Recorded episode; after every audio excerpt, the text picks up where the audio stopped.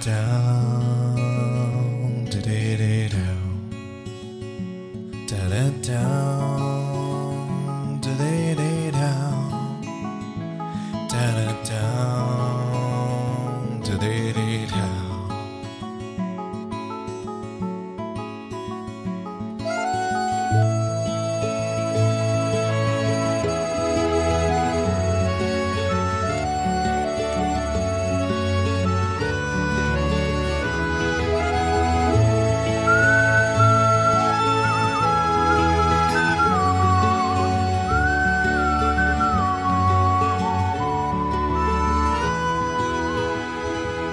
间来到九月中旬，啊、虽然说是秋天已经来了，但是好像我们在在座的几位的这住的地方温度还是很高，居高不下。还好晚上还能待得下去，导致我们可能也还聊得下去。呃，最近豪哥回国了，也十分碰巧，这一期也是由豪哥提出这个主题。现在我们把话筒交给豪哥。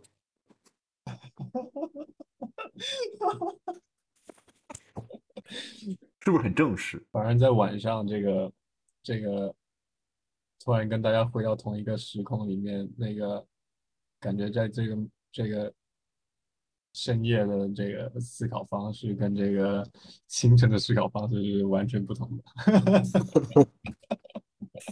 我最近我最近只有觉得回来就是一年多没回国了嘛，快两年没回国，感觉我现在仍然处于一个巨大的。不知道怎么描述，巨大的冲击当中，所以我感觉我我在纽约想的这个题目啊，嗯可能多少是带着一点，就是我纽约我在纽约的生活的状态，就是比较比较抽象的，比较形而上的思考，回来之后被这种土地的这种感觉深深的震撼了。嗯。我觉得哦，这种感觉还挺，就是你之前想了一个命题，但是不是在这个时空，然后你回来之后再去想你之前想的那个视角，那种感觉。对，我觉得回不去了，我觉得回不去我那个，我回不去我提那个这个题目的这个感觉，索性索性是这个题目，我当时提的是一个特特宽泛的一个话题，但当然就是肯定跟我当时提的那个出发点的。的那个状态是不一样的，哎，我我从我这几天的一个感受先讲起吧，嗯，但是可能是没有什么联系的，但是 但是我觉得我们聊着聊着就会进入那个话题的那个连接了，呃，我我我感觉我回来国内之后，因为有很多就是呃。家里面的的走亲访友啊，嗯又有就是这种就是纪念纪念先人的仪式吧，然后然后所以每每都在一个特别呃呃集体的一个场合里面，有特别多的那个。被我们称为封建礼俗的那些活动吧，嗯，然后，然后我我有我有几个感受，第一个感受是我觉得，呃，就是相对来讲乡村一点点的社会，大家的那个看法惊人的一致，就是就是就是，比如所有人见到我都会说，哎，你为什么呃还不结婚啊？你为什么？还你为什么还不生孩子？你为什么头发这么长啊？你为什么不在？你为什么不回国发展啊？就是，然后就是惊人的，呃，所有人就是不管年龄，不管年龄层，不管任何背景，就是 所有人是都会讲这个话，不管他是生活在相对是城市一点的地方，还是相对乡村一点，都是这个，都是这么说。嗯。所以我我我我觉得有一个蛮震撼的，就是有一个这么统一的一个价值，把所有人都就是不管怎么样吧，不管他内心是怎么想的，但至少在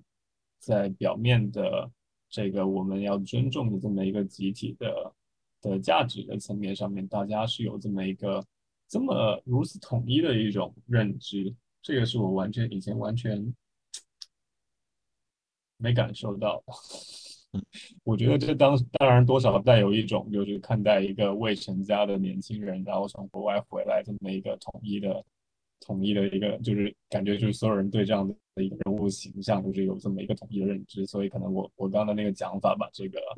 把所有人的这个统一价值这个放大了，可能可能其实是因为因为出于这么一个形象的一个反馈才这么统一，当然这个是我的第一点感受。然后我的第二点，我的第二点感受是，我因为我之前在写一个写一个片子嘛，然后那个片子回来，我在纽约，当然是写纽约的故事，然后 然后我回来国内才两个星期吧，然后这个这个那个那个题目突然间，我觉得顿时就是有了一个深度上的一个的一个。进化吧，因为因为我也我我以前没有这个意识，说我在纽约的时候，我身上承载的是什么什么样的经历，跟就是我的就是我成长的环境，在我身上的这个反应，跟我对于就是我在美国做的事情，我在美国遇到的人，我怎么样表现我自己这样子。就是我以前没有认为，就是我我以前是觉得我是跟我是有这么一个个体跟那个跟周围的这么一个差异，对吧？那好像这是一个比较现代视角的一个呃看法，就是个人跟集体嘛。当我坐下来跟这些老一辈的人聊天的时候，我觉得我跟他们之间隔着，我不能说我跟他们之间，我能我只能说。三个星期前的我还没有回来国内的我，跟这些老一辈的人聊天的时候，就是我跟他们的之间的距离差了可能一百年以上。就是我我讲这个话的意思是，就是他们的他们不是不活在当下，他们非常活在当下，只是他们精神上的那个你会感觉到他们就是有些东西对他们还是特别重要，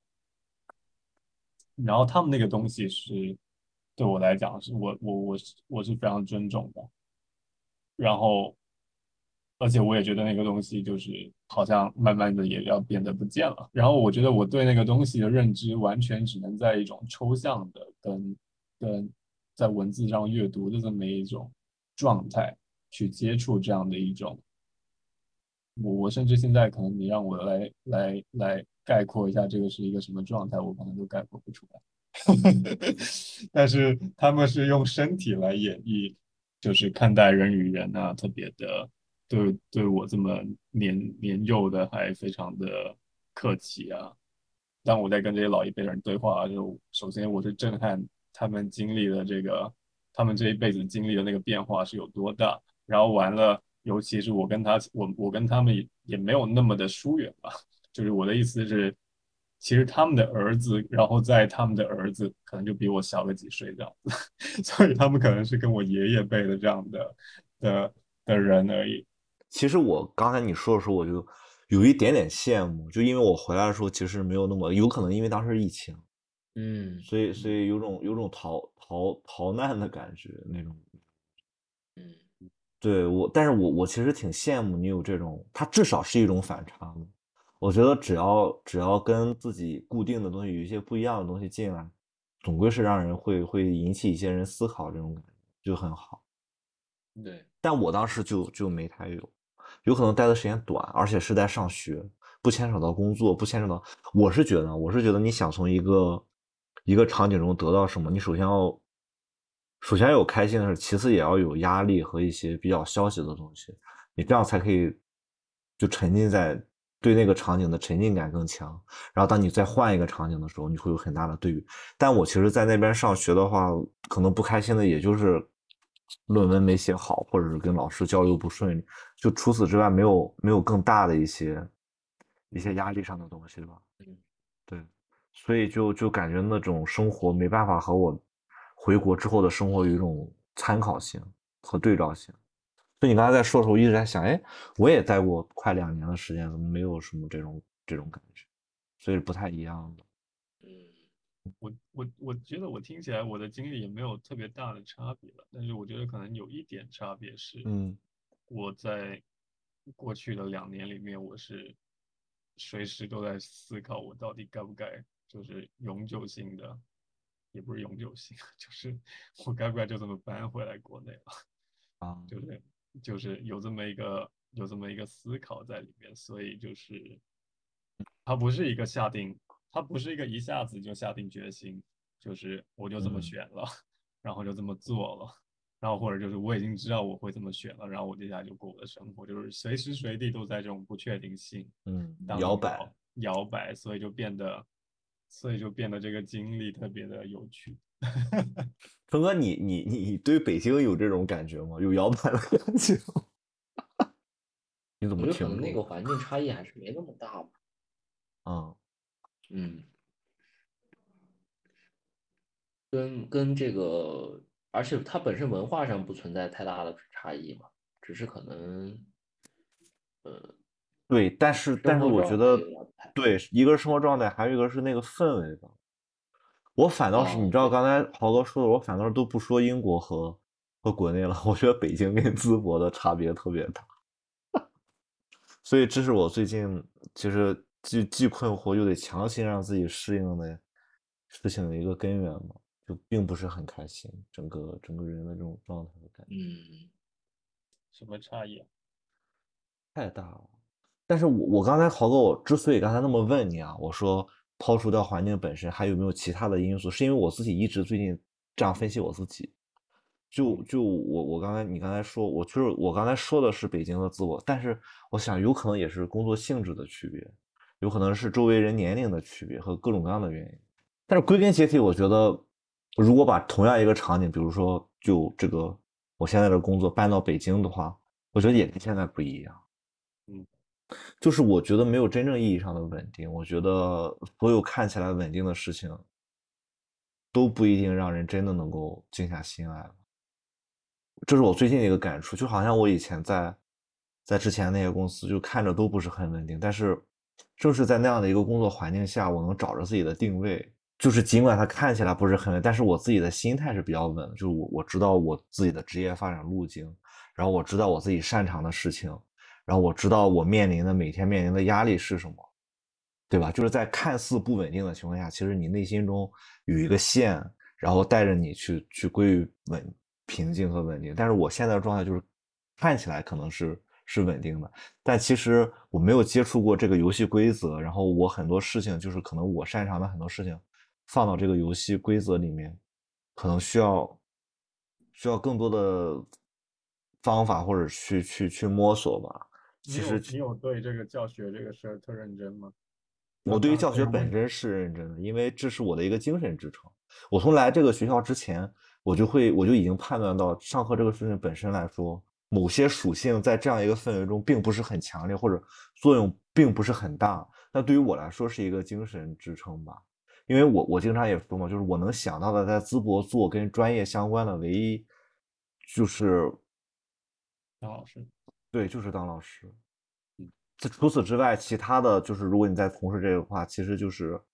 我同样是拍东西什么，就是就是你在本地一定是不如在在在在北京、在上海的，因为你接触不到那些资源，或者说你你也你也不可能说做的多么多么专业了。但是嗯你当老师教课这种，因为学习这个东西它是没有边界的嘛。所以我刚才跟你们开玩笑说，我现在把自己当成一个影迷去去上课的话，反倒是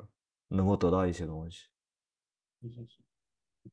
话又说回来，我们接触的北京，也就是大学生的那种北京生活嘛，嗯也嗯，没有也没有真正的进入到北京的。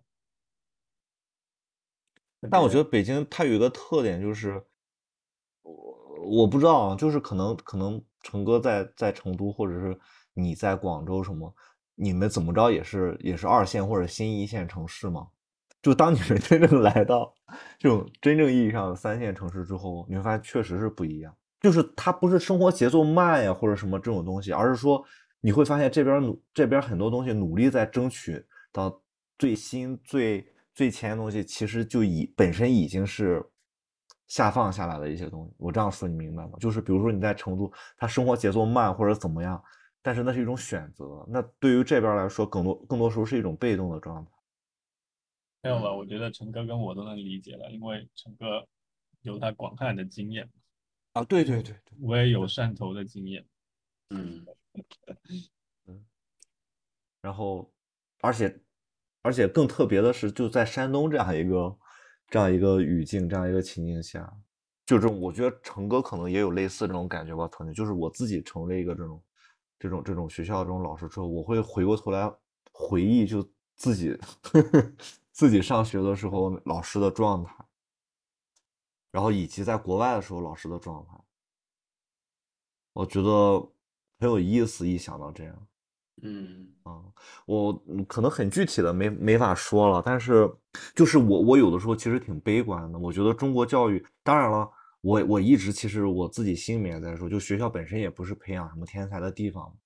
换句话说，天才也不可能被学校这种鬼地方给束缚住嘛。但是我不得不说一点，就是至少在现在来看，无论是我出国上学那段时间，还是在国内，就是目前仅有的这个教学经历来看，我觉得学校这种东西本身就就它就很成问题啊！就是这种这种制度，就首先你学校要求老师的那那一系列的事情，就导致了学生得到的东西也会非常的有限。这个没有什么不好讲的，因为这个都是公开的，对吧？就是你要晋升，你就要评职称。豪哥，我不知道了解，就是什么参加各种教学大赛，啊，参加各种大赛。但是我想说的就是，教学大赛的出发点可能是好的，就有那么一个东西让你提高自己的讲课质量。但是教学大赛这种东西，你真正落地、真正真正下放了之后，它本身就变得根本就不像是是在为学生讲课而设计的东西，就是特别特别套路化。然后，所以对老师的考核，对什么考核，我就觉得没什么区别跟学生。换句话说，我觉得老师其实也像是在上学一样。所以我觉得这样的不，国外其实也有这样的问题。他们可能处理的方法是，就是跟你聊一些学术之外的东西，来去平衡这个东西吧。就 tutorial 的时候，老师会说的更多一些，就是他们会把一对，其实我们国内也有一对一这种感，但是你下课可能跟老师单独聊，或者去办公室。但是国外他直接把这个东西变成。变成了教学的一部分，嗯，所以我我会觉得这个东西很有意思。就他们，你看，这是国内外两种处理方式，然后再换到国人本身的这种状态和国外这种文化差异，我就在想，刚才豪哥在讲的时候，就是有这种很大的不同嘛。我其实我个人比较注意，你知道吗？就是我不是有时候看要看学生那些剧本什么的，就是我知道有些老师可能就是说，哎呀，你课上不说，你课下招，但是我可能一开始就觉得。反正我自己当时做创作上学的时候，我就是不愿意在课上，在很多人的情况下去聊这个东西。我觉得创作本身就是很私人的东西，所以我就说，就私聊吧，就是可以单独找我聊一下，就是这种创作类的东西。我觉得国外这一点做的也很好，就是因为有有那个形式在嘛。在国内好像创作就是集体创作是一个非常重要的东西，我一直不太理解。为什么要集体创作？为什么要对？所以豪哥上次其实有提到那个主题啊，就是多元与那个什么。我对这个反正一直就是持很怀疑的态度。我觉得多元，在我眼里看来，有的时候并不是一个特别积极的东西。就是我刚才我刚才听的时候，我有个感觉是，就是，嗯。我们其实现在很多时候，我们强调一个个体的东西嘛，那其实这种个体其实往往强调的也是一种多元性的，不管是观点还是思想上的这种这种多元的一个状态。然后，那嗯，我觉得这里面肯定会产生各种各样的冲突嘛，就是比如说像我们刚才提到的这种现代的和传统的。之间的这种冲突，然后，但是，嗯，我其实关注到了一个比较有意思的事情，就是在我们这样的一个呃多元的这么一个状态下，但是却出现了像豪哥一开始讲到的说，嗯，其实在他回来的这一个时间里面，接触到的问题都是同样的问题，就是大家却以同样的一个嗯标准在看待问题。我觉得这个是其实挺有意思的一件事，就是我们我们其实在强调多元，我们在试图接纳和包容更多的东西，然后我们每个人也在不断强调说我要做我自己，但是我们做做的那个自己却在趋于一个同样的状态。然后，嗯，我觉得我对这种现象的可能的一个一个能给出的一个我自己的一个理解，可能是就是呃，我认为我们的文化里面可能需要某一种相对来说比较统一的一个价值体系，就是不管说当年是这个独尊儒术也好，还是怎么样也好，我觉得可能它是有一个这种统一的这个东西在里面的。然后，嗯，当然西方的思想肯定这这当然从我的理解来说，我觉得在这种西方的思想里面，可能更多的强调的是这种，呃，你个体性的自由的这种思想的东西。但是呢，我们现在的教育其实很多，我们包括我们自己接受教育，其实很多时候是相对来说比较西化一点的，嗯就是或者是以这个西方理性为作为一个基础逻辑来进行的。那我们肯定难免也会受到一些这样的影响，然后让我们可能试图去去想要追求自己的那种不一样的思想或者不一样的这样的一些一些个体的东西吧。然后当然这个也会带来矛盾，我觉得我自己也被这个东西所困扰。然后，但是这个这个东西它为什么最终又会形成为一种相对来说比较统一的判断和观点？我觉得可能跟我们当下的嗯比较比较主流的这个思想可能有关系。就是我觉得还是想要倡导出一种比较统一的一个价值观和一个价值体系。对，但我觉得这就是就是我觉得还是现在，嗯，这个这个这个说了可能会，就是我觉得官方可能还是希望是要有一个这个呃，也不说，我觉得不是说一个单一的一个价值标准吧，我觉得是其实还是在建立一套我们自己的一个文化的一个一个一个精神家园吧，我觉得可以这样说。嗯，就是还是要有一个呃，能够让我们去所有人共同去呃追寻的一个精神和或者价值上的一个共同的一个目标。我觉得还是在建立这个东西，但是我觉得现在建立这个东西的它的那个它的那个方法可能会有一点点问题，或者说我不知道，就是它可能相对来说比以前更困难吧。嗯嗯对，就是它没有办法，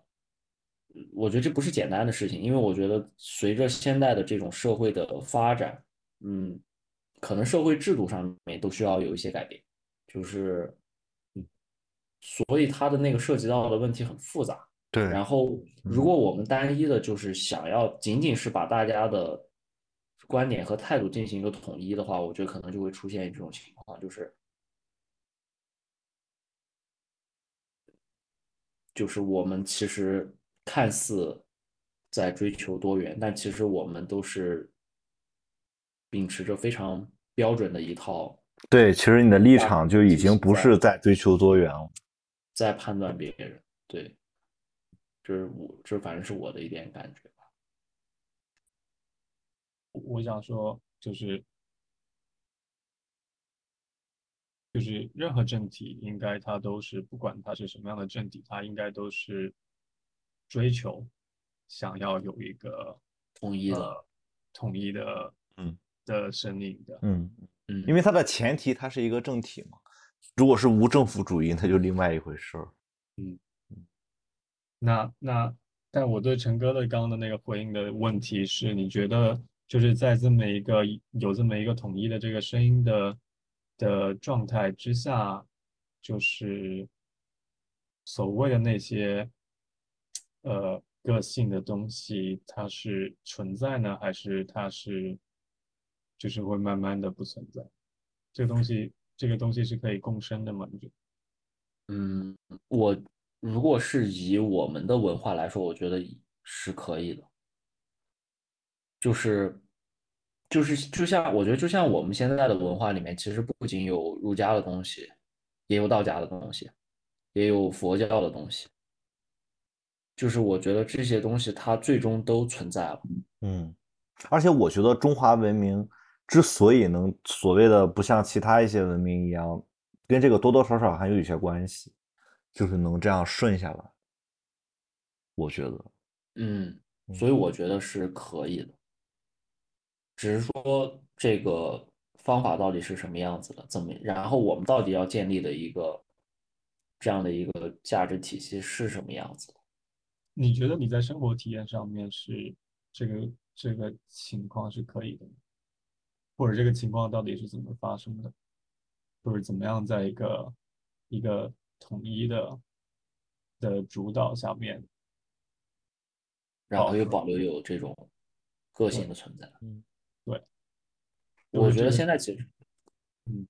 就就我现在的感受其实是没有的，就是因为，嗯，因为因为因为就是刚才其实提的问题也是说有没有可能达到这样的一个状态嘛？我觉得是可以的，但是现在有没有？其实看似有，但其实是一个很扭曲的状态，嗯嗯，同意就是对，因为你找不到一个有的意义，就你知道它该有，但是一方面缺少那样的一个一个氛围，然后另另外一方面你自己时间长，人毕竟他是一种，我是觉得人一个特性就是喜欢探寻意义，所以很多事情当一个人发现就找不到那个意义的时候，就会极大的削弱了这个事情对于他的重要性吧，我会有这样的感觉。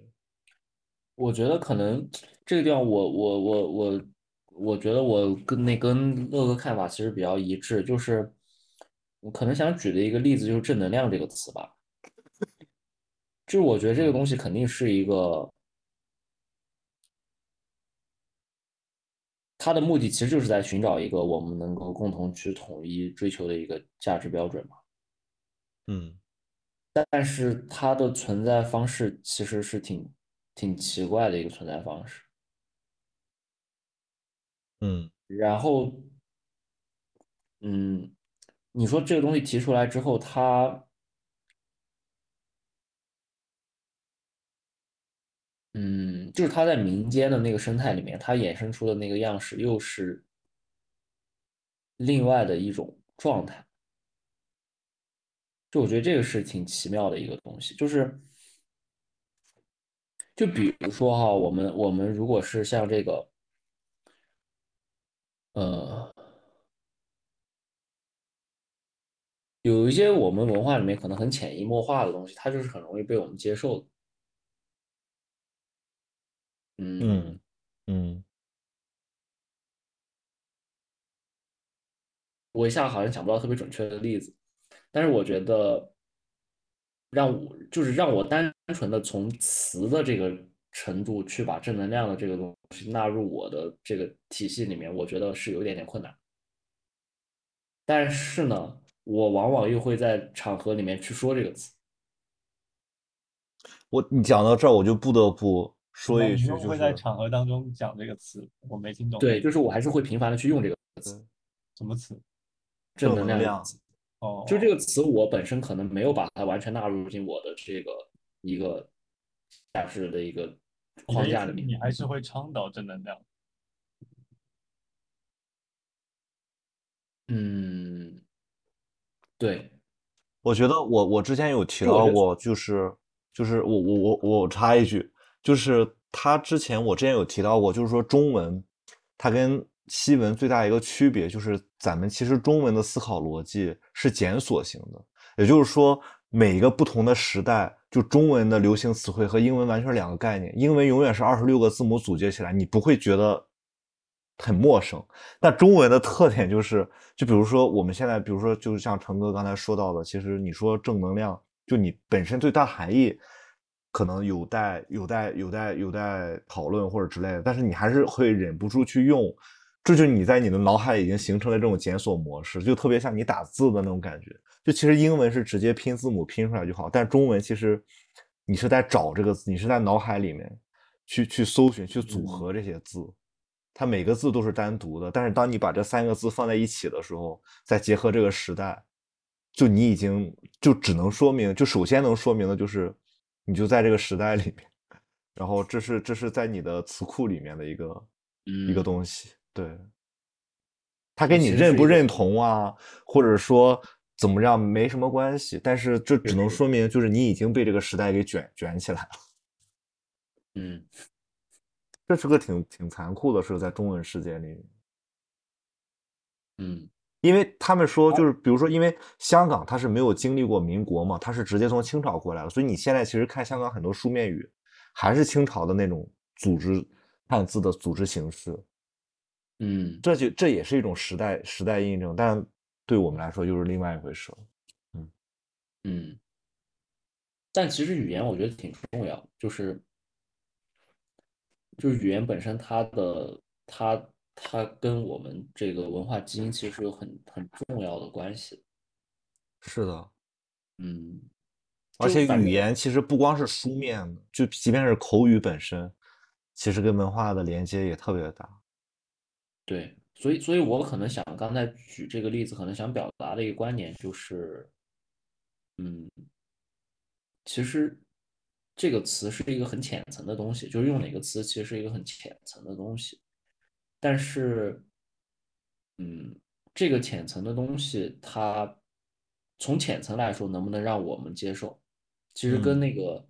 这个东西，这个价值本身的那个深层次的东西能不能被我们接受，我觉得这两者其实是有有一些关系的，就是，嗯。就是我从语言上接受这个东西，跟我从思想上接受这个东西，可能是有相关性。哦，这个这个论点我喜欢，嗯，从语言上接受和思想。就是就是就是怎么说呢？就是我觉得，我对我们中国人来说，我们当然需要有一套，就是尤其在当下这种相对来说，呃，按豪哥的说法，就是相对来说其实是一个比较大家都是一个比较混乱的状态。呃，我们很多东西是在那种混乱之中建立起来的嘛。呃，那其实呃，对于当下来说，一个呃属于我们的这种价值的体系也好，或者说是属于我们那个家精神家园的这种建立，其实当然是非常有意义的一件事情。呃，不然大家都会很混乱，都不知道到底要怎么样，要追求什么，要怎么样走下去。但是这种这种价值的价值体系本身到底是什么，然后以及呃什么样的方式能够让大家广泛的去接受这个东西，我觉得这个是其实挺有必要去讨论的一件事情。我刚才脑海里忽然闪过一个一些场景啊，我觉得可能现在对现在很多人来说，年纪再大一点呢，可能就已经早就已经习惯了。我觉得对于年纪再小一点儿，反而也没有那种氛围。我有时候回想我自己从小学到初中到高中到大学到现在为止，我觉得在文化属性和文化引导这方面变化真的特别大，特别特别大。如果你稍微留意一点的话，你就会发现很多东西其实其实都已经变了。但是当我有一天我我之前在想，到底从哪一个节点上，具体到不说时间点上，就是说哪一刻，就是我已经都已经接受眼下的这些东西，我自己也说不上来。但毫无疑问的，就是这一切就是在计划中的吧，我觉得。但是我我这一点我其实比较悲观啊，我最近 也在想这些问题。就你说什么是理想情况下的一种文化状态？就是至少从历史上我没有看到特别好的例子，或者说历史本身也，在我来，在我看来，整体上是比较偏消极的吧。就是一个好的一种一种状态，到底该是什么样呢？那我跟自己结合相关的话，可能我我更希望就自己可可以可以创作的东西多一些，风格多一些或者之类的。但是那个东西的前提是，大家真的可以接受多元。我我我其实觉得文化多元这种东西本身有一个很难的一个点是，就是有立场。我不知道我这样说能明白。我觉得所有很多事件的发生啊，很多冲突也好，联盟也好，本质上都是因为人有立场。但人有立场这个事情不是人独有的，是动物性。假设有那种真的就是觉得所有东西都愿意学习，所有东西都愿意了解，所有东西都觉得值得被弘扬的人存在的话，我都觉得真的很难建立起来真正意义上的多元的文化世界。因为我之前看过哪哪一段话，我觉得说的挺有意思，就是说，他说政治本身就是只有两个人的话形成不了政治。比如说我喜欢喝可乐，你喜欢喝橙汁，没问题，你喝你的，我喝我的。就是因为有了选择，有了立场，就第三个人进来了，他必然要面对喝橙汁还是喝可乐的问题。那他喝什么，他喜欢喝什么，和他选择喝什么都已经不重要了。重要的是，就这这种既定事实一定会会出现。嗯所以，我们说文化多元的时候，其实我们在谈的时候就已经不是说我们自己要传递、歌颂、赞扬、批判什么文化，而是说，当多个文化出现的时候。人就会选择不同的，那那多个文化就很难发展下去。嗯，我觉得其实就是我刚才听你说的时候有一个感受，就是我突然觉得，就是要要接受这种多元，其实是一个特别残酷的过程。是，就是就我自己都不知道该用什么立场去接纳真正的多元。嗯，我只能说那个东西跟我没关系，我喜我就喜欢我自己这块，他在有他在的道理，或者说我支持他在，我觉得我们应该。但其实你你知道吗？当我后者说的这些东西都不是发自内心，就是说对那个东西并没有实际意义上推动就，他自己就也会也会也会很快的消失，就是他他不会和我支持的和多数人支持的东西一起发展下去。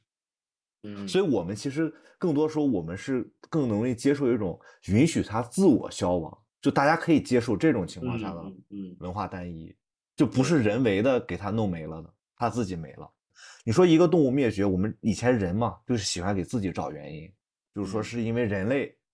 这个东西灭绝了。但其实你你稍微认真看一下，或者你多去看一下案例，你会发现有些动物它就是那么没了，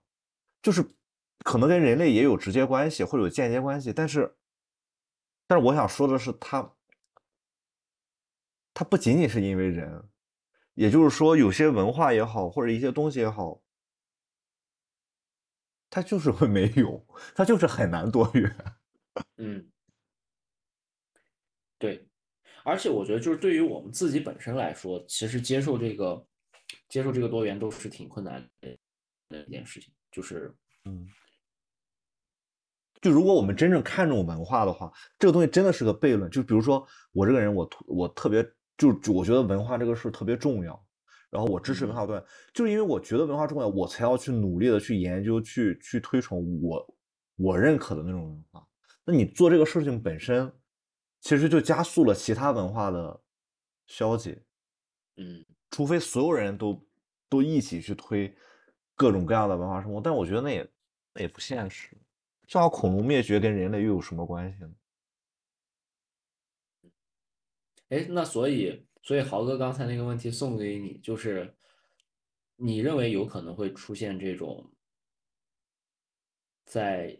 一元主导的这种情况下多元并存的状态吗？我豪哥是这样问的。我刚才其实想说，如果要解答这个问题的话，啊、什么？我说你概括的太好了。我觉得要解答这个问题的关键是找到那个时间维度，就是说有没有可能的有，但是我觉得一定很短暂。如果要真真回答这个问题的话，我我没法在这里举很很很具体的例子啊，就是什么百家争鸣啊什么的。我们也是吗？不是，我想说的是百家争鸣的状态，我们也有过，啊，无论是近代史还是古代史，都有百家争鸣的状态。但是你要从纵向宏观来看的话，什么上下五五千年文明流传下来了，一定是很多文化在这个过程中就已经被淘汰了。无论是人为的淘汰，还是他自己淘汰，我我其实想说的就是，如果撑开看的话，我觉得很难很难在一元主导下保持保持多元吧。一元化、一元制就是主导的情况下，首先已经加速了多元文化的消解，就名存实亡嘛，我觉得会。嗯我觉得就这么说吧，我们现在假设的多元是真正意义上的每个文化之间独立的发展或者有自己的个性。那我刚才说那种情况下，在主导的情况下，就豪哥举的问题的主导情况下，我那时候已经不认为其他那些文化还具备我们说的这种多元的特征了。它可能仍然在，但它已经被深深的影响了，已经。已经已经变得不是你只能说这些主导下发散出了各种各样的形式或者风格，但它本身已经已经不再是那个那个独立的东西了。然后直到有一天大家都觉得很乏味，都觉得接受不了，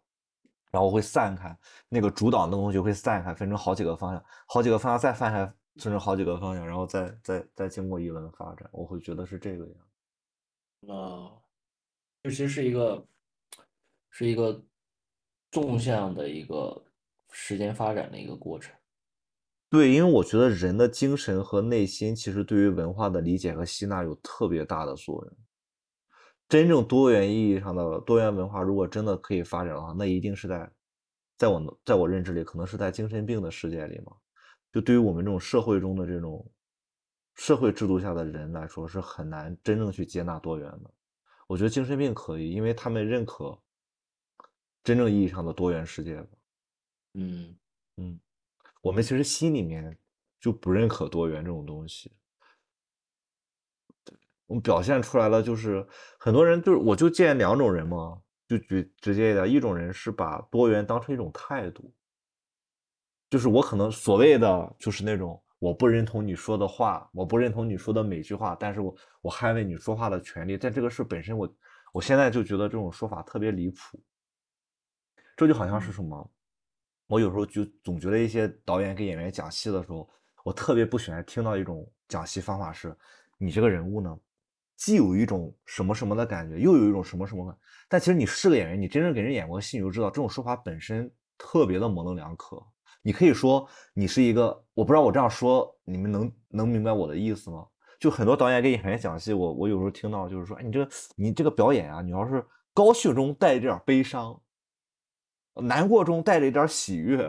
就这种你这种东西根本就不能，你你当然了，嗯，最后呈现的结果就是演员可能着重的去表演悲伤难过，然后在这过程中用一些方法去看起来好像又高兴，但是其实我我想说的就是多元文化也是这样，就很多人把这个当成一种姿态，嗯，你心里面作为一个人而说的话，你怎么可能面面俱到呢？然后怎么可能每种文化你你都抱着学习的态度那另说。但是学习本身并不会发展这个东西。文化的传播，我在我眼里，一是靠商业，然后二是靠思想性的东西吧。接纳是需要难度的，是其实，其实是一件很有难度的事情。嗯，就是包括他他讲到了这个，我理解的就是说人的局限性嘛，就是我们每个人都有局限性，然后。呃，每个文化也有局限性，然后那我就其实因为因为我一开始做，我认为觉得这件事可行的可的依据是，我们的文化发展到现在，其实它包容了很多东西，但是但这个过程其实是一个特别残酷的过程，比如说你说那个儒儒家的东西，它是怎么样留存下来的？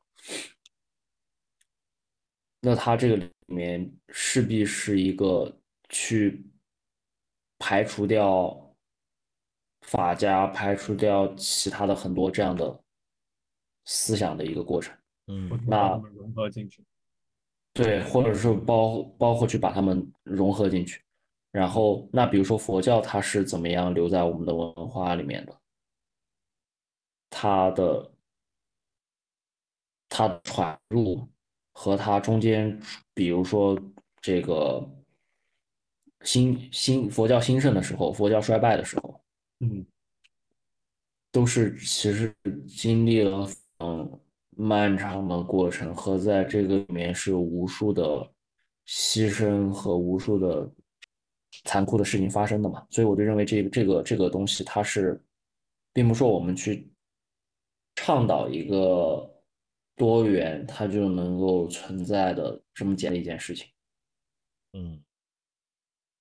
是的，是的，我刚才觉得，就是你刚才说，就不同文化能，就是你往积极的地方看，你觉得，哎，这不留下来了吗？这不很多东西兼收并蓄了吗？但是其实在这过程中，它真的是我们一开始想的那种多元吗？那它是保留了那个形式，还是说它已经融合了一些？我觉得文文化融合这样说的话没问题，就文化一定会融合，但是这中间就会牵扯到一个占比的问题，然后就会牵扯到一个谁主导的问题，那又回到了主导下的多元。对，嗯我我今天不想太把这个话题把那个形而上的那个方向引，因为因为我觉得上次形而上的可能聊太多了，然后然后然后然后我觉得还是大家特别朴实的聊天比较比较比较有启发吧。嗯我觉得刚刚听两位聊，我我最大的一个感受就是，就是，呃，统一跟多元的这个事儿，好像是会会这个关系好像是会打架的，这嗯么一个关系，这个是我刚刚听下来的这么一个，就是乐哥的这个观点吧，呃。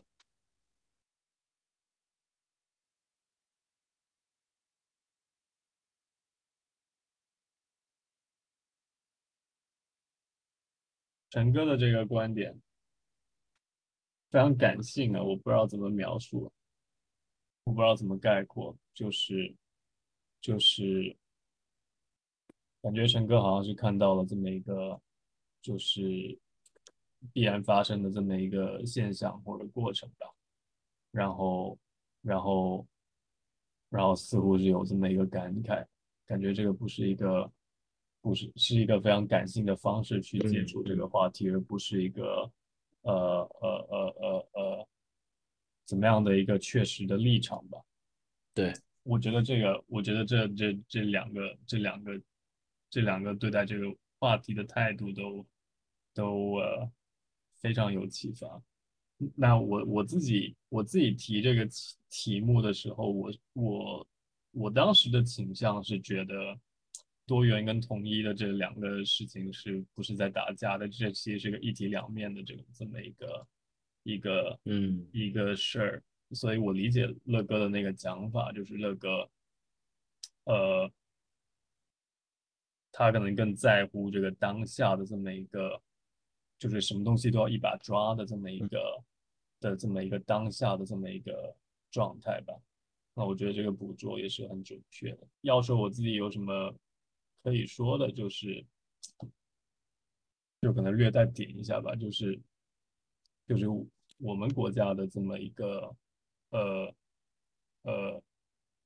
传统，它是它是国家上是大一统的，它的宗教是多元的，然后宗教是归属于国家底下的。这跟这跟西方的这个路子是是相反的，因为西方是呃宗教上大一统，那他们有你看就是以前罗马教廷啊，然后然后到现在天主教，然后呃对，anyway，那那那他们是宗教大一统，那国家是。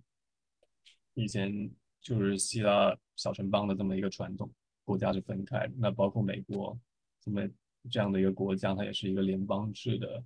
一个呃每个州有自己的法律的这么一个一个系统。那，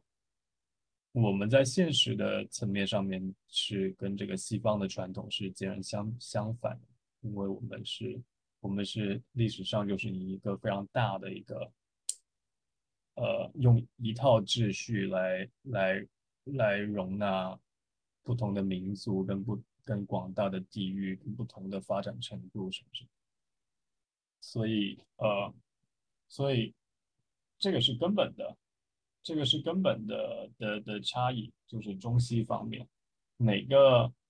呃，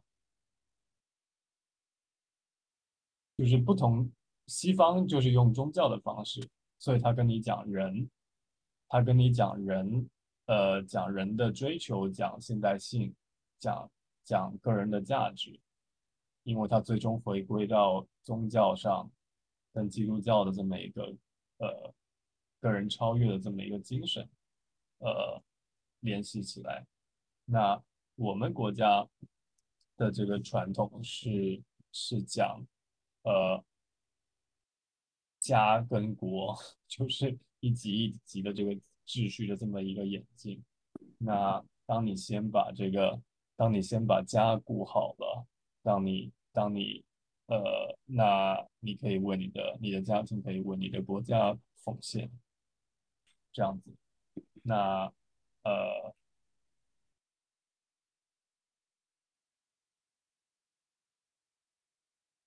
呃，不管你用什么宗教，那是那就为你的国家奉献，那是那是那是你的方法，就是意思就是说，你个人怎么看待这个世界，那是你的选择。呃，呃，归根结底，归根结底，你是，你是，你是处在这个，你是处在这个，这个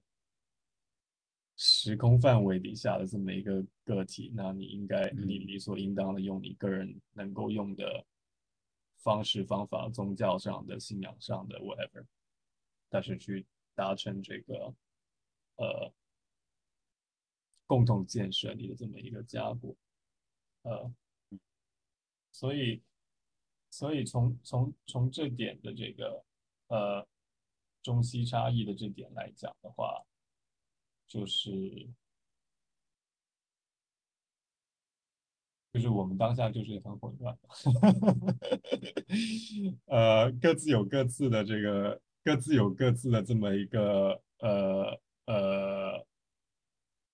文明的传统，然后这个传统它肯定不是一个二三十年或者五六十年或者一百年之内能够变化，这些传统都是经历了上千年的演进才到今天的这个地步的。然后，然后要说我们哦，现在因为科技发展了，然后我们能够在非常快的一个时间内建立一个非常完善的用现代技术来建造的一个管理方式跟生产方式，那。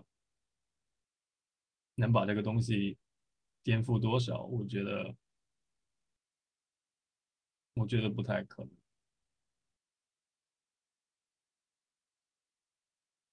但这恰恰也是我现在的兴趣所在。但是，但是，就是就是，所以你是认为是不不太可能颠覆的了的吗？就是，就是现代技术，我觉得在我们有生之年是不可能。不可能看得到一个什么样的一个，比如说我们当下的所有人都讲哦，对，我们都中西融合，特别中国人爱讲这个，因为我们被因为西方很明显是老大嘛，那我们要学习这个西方的技术嘛。嗯，那我觉得中国现在就是没自信。我觉得中国现在中国人现在是处于一个特别没有自信的状态，所以就就会。我觉得这种文化多元和什么，这这就牵扯到一个。刚才我为什么说你正好说到技术这儿了？我为什么要说这个？是因为我觉得很多东西会影响文化的发展，就跟很多其他的东西，就是文化它太特别了，它它会吸附到很多东西上面。然后来让某种文化成为主流，或者是，就是因为我我是觉得文化单方面很难去判断它的好坏与质量的高低，所以它要附着到一些东西上面。没有好坏之分，只有只有但是是，这就是我觉得为什么我刚才说看似能够多元，其实很难，就是因为它没有一个标准。它的标准就在于它怎么样让相信它这么一套制度或者系统的人，就是在这个地球上生存并繁衍下来。文明就是一个东西，对，首先要相信它嘛。文化如果要发展，首先得相信。对那归根结底是在就是怎么样繁衍跟生存的问题。对，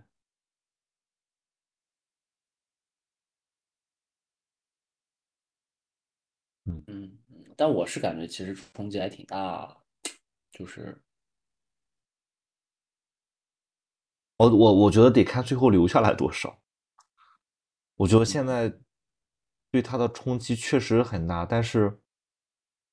目前来看的话，感觉还在那个过程里。不知道，我就觉得文化就好像只有历史能够记录文化，就因为人的毕竟寿命有限，时间也有限，时间还不可逆，所以好像我们去了解文化、判断的话，只能通过历史。嗯，嗯，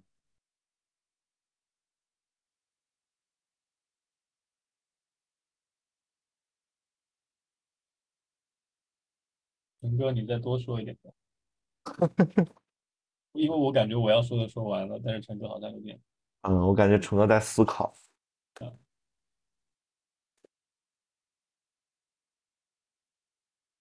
可能我觉得也其实就是，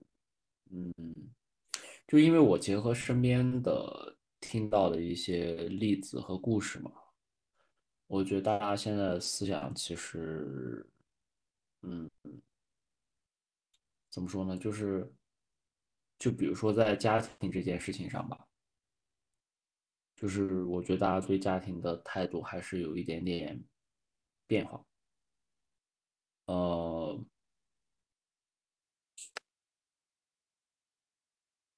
嗯，我觉得不管是在不在不不管是在婚姻关系还是在亲子关系上，好像都有一些变化。呃，当然，我觉得是否生育肯定是其中的一个代表问题吧。对，然后呃，不过这个问题确实是我我刚才也在想这件事儿，就是它到底产生了多大的影响，以及这个影响是不是由文化带来的。呃，其实也不是那么确定，好像，嗯，虽然大家可能嘴上都说不生，但是也许最后都还是会生嘛。嗯，就是对，但是可能这个这个确实说是这个，嗯，就具体来说，我觉得可能不想生的这个声音很大，呃，以至于会让我感觉到可能这个这个在这个事情上，呃，那传统的这种观点和观念肯定是受到了冲击的，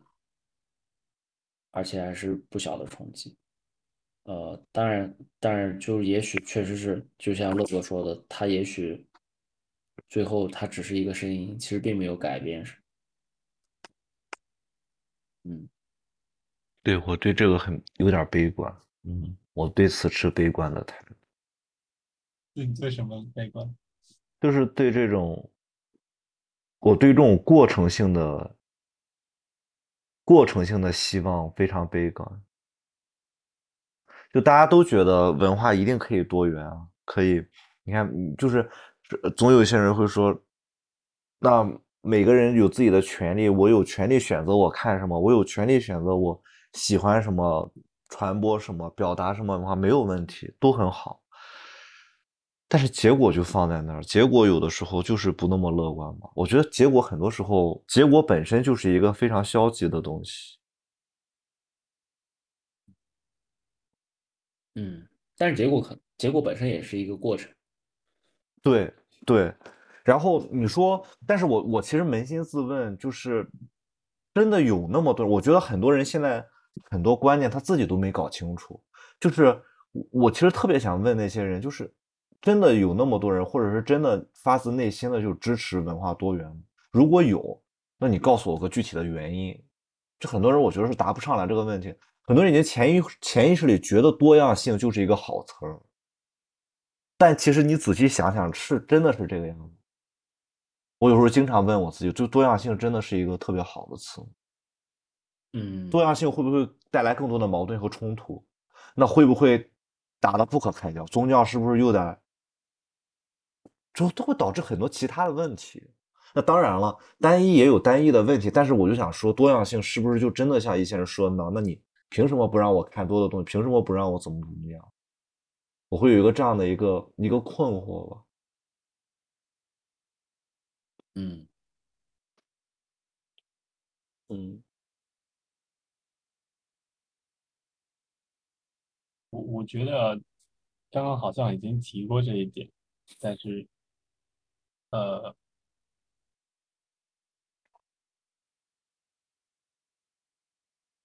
就是我觉得这个中国文化的这个优势啊，它它它它它的它的这个精华所在，就是因为它这个所谓的统一的这么一个事儿，它它其实是在讲，它即便是儒家吧，他跟你讲仁义礼智信，那讲人伦这一套，那它其实是真的特别普世的这么一个一个东西。那讲讲呃道家跟佛家，那都是讲都是讲无，对吧？那呃，其实儒释道这三者三者用这样的一个方法来来讲这个家国，它所谓的这个统一的这个东西，它相对来讲是一个非常形而上的东西。西方在骂这个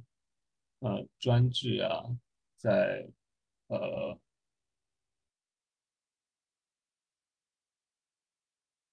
民族主义啊这样的一些呃，它其实是从一种西方思维下的一种的一种看待问题的的视角，不是说这样的视角没有意义啊，只是那个他带他他是带着那样的一种价值判断呃出发看这些问题，但但但如果我们假设我们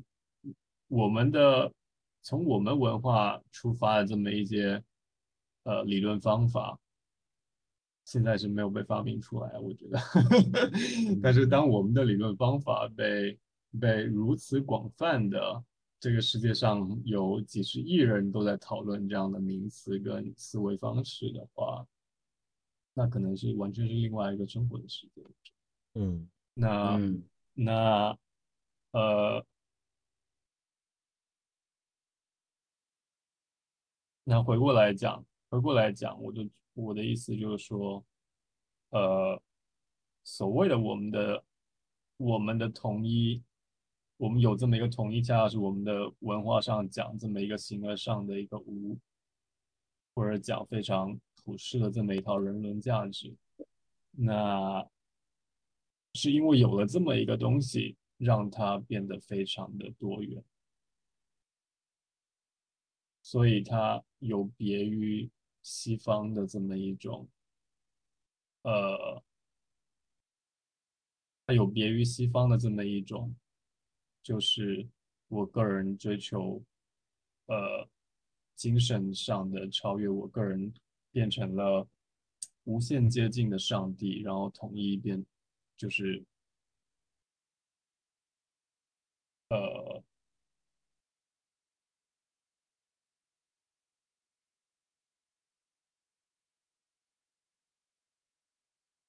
就是那个，就是那个一跟多的那个关系，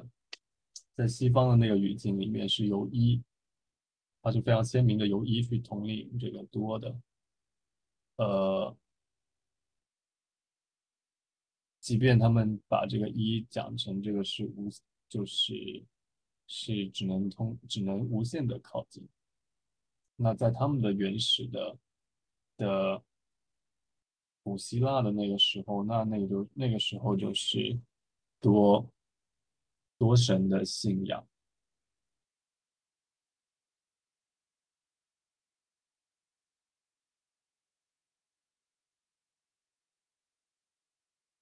所以他们特别讲一，因为最终是要回到一的这个事情上，每个人最终都想回到一的这个事情上。啊、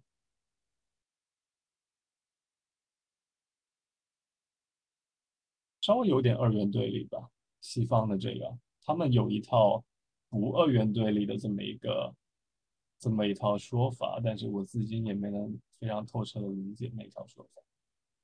我觉得西方的这个方式还是相对来讲是是归根结底里面，他们还是个人，他们还是最终是一个一元的，归根结底的这么一套看待世界的方式。而我们的而我们的一跟多的关系，自古以来就不是二元对立，我们是，我们是彼此包含的关系。嗯嗯嗯所以他跟你讲家国，就是像我刚刚一开始讲的，长辈们跟我讲说我是这个家族的一份子，怎么怎么样的，呃。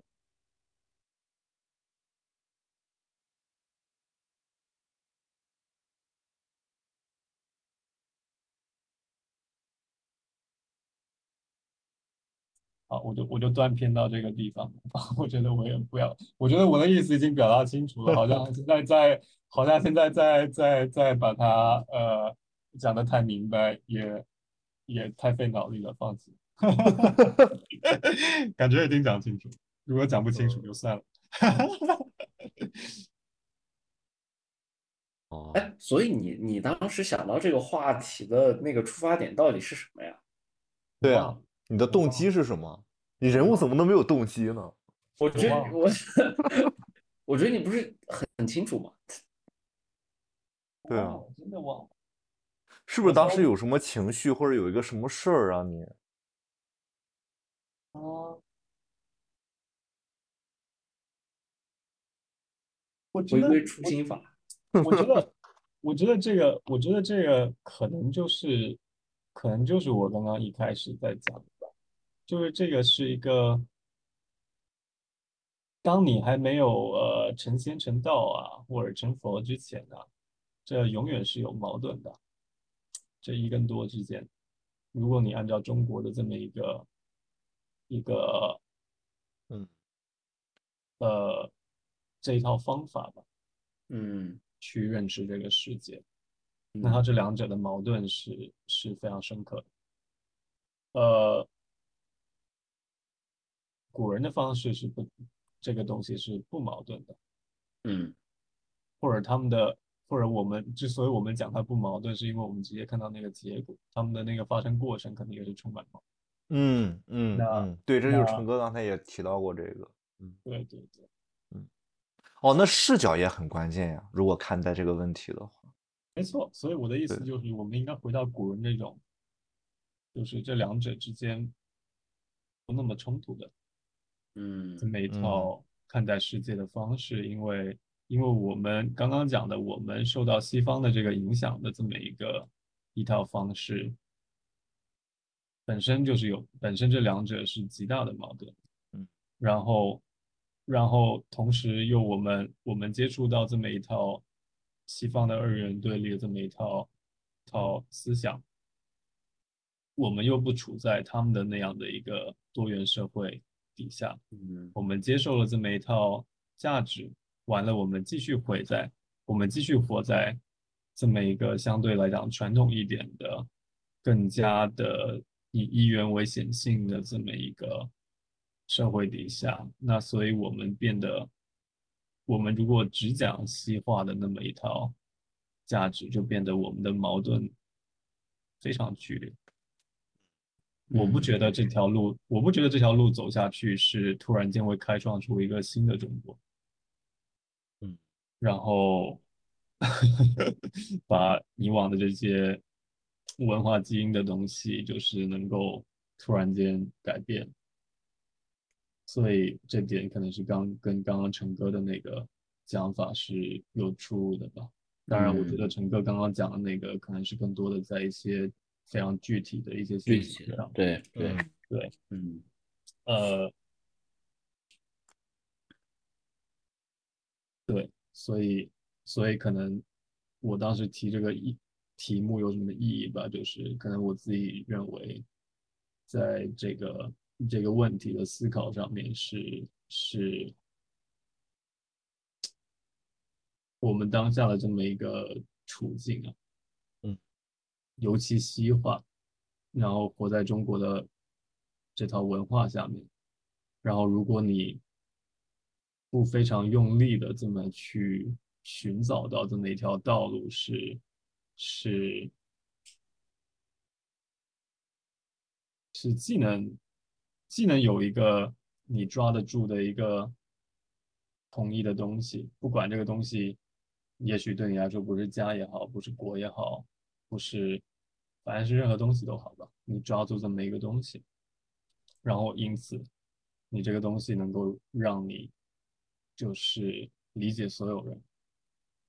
不能理解，你不可能理解所有人，就是就是，但是你能跟你能跟所谓的多元就是共处吧。那其实西方在这方面，他们提供给了这个世界更加便捷的这么一个方式嘛。他们的他们的是他们的一他们的一跟多的关系是比较显性的，是比较容易是比较容易操作的。嗯我们的一跟多的的的这套五方是非常难以操作的。对，就是呃你得需要下下功夫吧。嗯对啊，什么是五啊？对吧？嗯 就是呃，本来在本来作为一个中国人，你在当下这么一套就是现代科技的包围下面的这么一个社会当中，你去讲无，就基本上就是到底是个什么东西，那就已经很有难度了。再加上再加上再加上你种种需要面对的的西方这一套的的秩序的冲击，已经融入到已经融入到我们的社会体系当中，我们已经在用他们的一些方法。那那我们的我们的哲学层面上面现在又没有跟上嘛？肯定，所以我们没有一个现成的一个方式可以可以把西方这一套融入进来我们的体系当中，然后已经有一套准备好了这么一套理论，让你去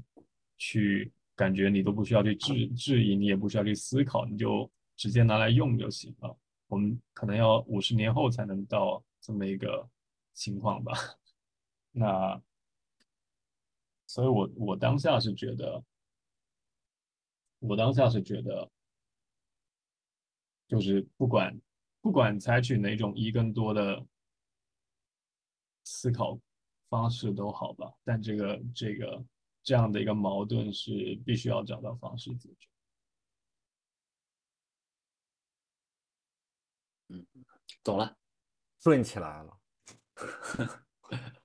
哎呀，挺好。我觉得，我觉得咱这次沟通，可能是这几期以来最后一下子顺的最清楚的一次，我印象中。嗯嗯，对，虽然我们刚开始在聊的时候，那个话题好像一下子特别生活化，但是最后我觉得还是回到主题上面去想的话，还是连接起来了。至少我我我自己现在，因为我刚才在在再去探讨、再去回答豪哥也好、成哥问我的问题的时候也好，其实我本身是没有没太有想清楚的。就我我对这个东西确实有困惑，但其实聊到现在，我觉得有一些新的一些一些视角吧。就以后如果再再有人，因为这是一个特别常见的问题，其实其实我觉得多元与单单一这个东西，不仅限于刚才我们谈到的这些，包括文化这个很多地方，那比如说经济形势啊、政治制度啊，各种各样的，它都牵扯到这样的一个问题。而且各个国家之间也也不是一天两天的这样的一种状态，所以我觉得这个东西可能很利于我之后的举一反三。啊，嗯，我我我可能想再补充一点，就是我嗯觉得，就是我们刚才讨论的，其实都是不管是哲学层面，还是这种相对较为广阔的一个空间，我可能还是想聊一下对于个体的一个一点一点的感受吧。就是其实，呃，我带着这个话题在最近的这段生活里，其实我最大的一个感受就是，人真的很容易轻易评价别人。因为因为评价别人真的很轻易，就是就是这个，我觉得我日常生活中随时可能都会有这样的问题出现，但这个呃是这个，我觉得这件事儿，嗯，怎么说呢？就是它很容易发生，但是它并不是一件特别特别好的事情吧。如果粗暴一点说，我觉得不是特别好，就是尤其是如果是在把这样的你的观点散布在网络上或者其他地方，其实是挺不好。就我觉得这种这种多元性在生活中对对个人的，我觉得指导的一个意义，可能就在于就是真的是多去理解别人吧，多去理解他人的生活吧。嗯。但我这个就这个眼眼神说一下，就是你刚才说网络上的这种理解，我前一段时间还真有思考这个问题。就其实我一直在思考网络暴力，所谓的啊，所谓的网络暴力这个东西，它到底是怎么来的？怎么去定义这个东西？后来我发现我很难定义它。就刚才你说，基于人是一种喜欢评价别人的动物，然后人总是会很容易评价，因为很轻松嘛。就是我们总是喜欢对事物发表看法，更何谈给对人发表看法？因为大家做的很多事情其实相似的。我觉得这这个过程中有一个很大的问题，就是不确定性特别大。就是当你发表评论的时候，影响到的那个东西、那个人，不确定性特别大，所以，所以你要真说，刚才你说就是要要学会理解什么，这一方面，但我觉得人更应该要谨慎这种不确定性吧，就是你不知道你的评价传到那个人耳朵里，还是不是你想做的那个评价。我想说的是这个。我不认为每一件所谓的网网络暴力这个事儿，都是基于那个人的出发点就是想暴力他啊。当然有嗯很多，但是我刚才听你说完，我觉得很关键的一点就是这个语言的不确定性和文化最后落地落脚的不确定性，导致了这种评价反馈的不确定性。我觉得这个才是。人最应该担心，但是人好像对未知的事情一直都抱有恐惧心理，只不过落到自己身上，因为这个事太容易了，所以就是他，操，我先干了再说，所以就会有这样的问题。嗯，成本太低。对，成本太低。嗯，而且你网络更容易嘛，就是面对面还牵扯到一个面子问题，脸都不要了。陈哥，你为什么刚刚会有这么一个感触呢？对，而且是一个非常具象的东西。对啊，呃，就是因为我觉得大家判断去评价别人，其实那个出发点就是因为你有一套自己的这个自洽的逻辑是吗？一个这这个这个对一个评判标准嘛，你才能去评价别人。你可以拿着评分标准才能去评价别人考的怎么样。对，就是这个其实就是你自己其实是一个非常单一的东西嘛，非常一元的东西嘛。嗯那然后别人的那个生活和别人的体系其实就是一个多元的东西，就是对你来说就是有很多不一样的评分标准。对这个东西当然它有它存在的意义，因为比如说在一个在一个小的群体里面，那当然需要有道德去作为一个标准来约束大家的行为嘛。就是比如说你这个人做了一件特别不道德的事情，那大家就要来评价你，就要来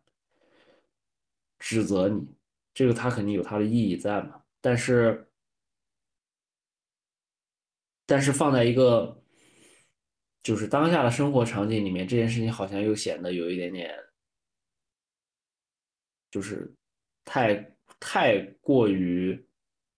呃，就是评价别人这件事情变成了一件过于日常的事情。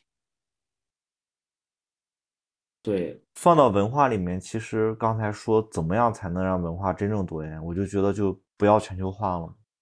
就其实这这每个人如果都独立的话，那那就多元呗。但是这个这个悖论就是那还有什么意义？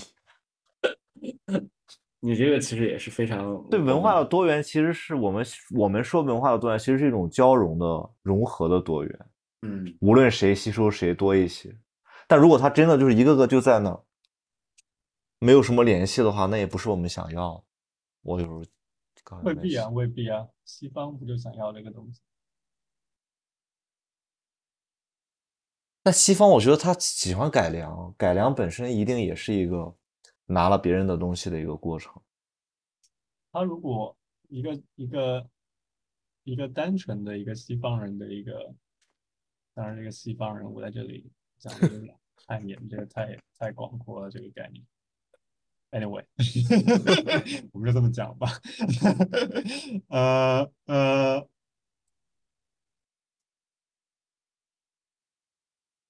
就是我觉得他们有一种我们没有的这么一种优点啊，就是他特别热爱这个事儿。他这个事儿呢，最终呢，只要他干出来了他自己的的特点，只要他把这个事儿就是做出来属于他自己的东西了，他就觉得他的这个世，他活在这个世界的这个意义已经圆满。他不嗯需要这个事情，他不需要这个事情去统一变成整个工业的标准或者怎么样。的嗯那是他们的一个文化下的的的追求的结果。那我们的文化下面，我觉得我们的文化下面也不是要老把我们的追求变成了所有人的追求。我觉得我们的文化也不是这样子。我们的文化不太讲这个追求到底是什么。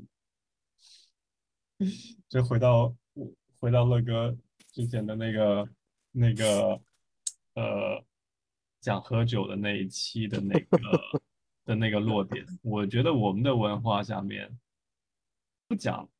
不讲这个追彼此之间的这种价值差异、追求差异到底是什么。我们的文化讲我们能不能坐在一起喝酒，我们能不能坐在一起好好的吃个饭，而且可能每隔一段时间就得一起这么做一次这个事儿。嗯，那你想什么事儿，你赚多少钱，你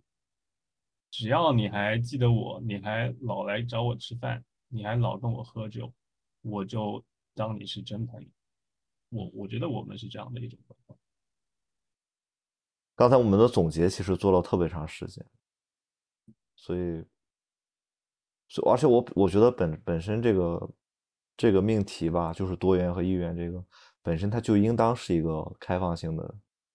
结局，因为开放性的结尾吧，因为如果我们一旦给它下了一个真正意义上的定义的话，也失去了讨论多元和和单一的这个意义了，好像。同意，我用的词是同意，不是单一。啊同意，同同意，同意。都篡改了，题目都给改，嗯优秀优秀。嗯，我觉得，我觉得，对，我觉得，我觉得今天晚上这个我自己得再琢磨琢磨，挺有意思的一个一个话题。我没想到最后能能也是聊到了这个方向上。感谢豪哥，感谢哦成哥感，谢 感谢豪哥，感谢乐哥，感谢三六零九。又开始喝酒了。坐一坐没事儿，大家一起。对啊，没事坐一坐，这不就是我们这个节目的这个意义吗？对对对，嗯，可以。我们的九月份就这样过去了一大半儿，嗯，已下经是次是谁？下次是我哥哥。是的，哥哥，好的，哥哥。好啊我想一想，然后再跟再跟你们定时间吧。因为嗯到十月份的话，其实就中间又有假，但是可能又有其他的事情，到时候我们可以而且豪哥那时候应该还没走。对没走没走。嗯嗯选一个合适的时机。好的，好啊，那嗯，那好好我们早点休息吧。现在已经已经到了第二天的开始，晚安晚安。豪哥再也不用迎接早晨了，豪哥也需要 睡觉了。对对对，晚安，朋友们。晚安晚安晚安。嗯，拜拜。拜拜。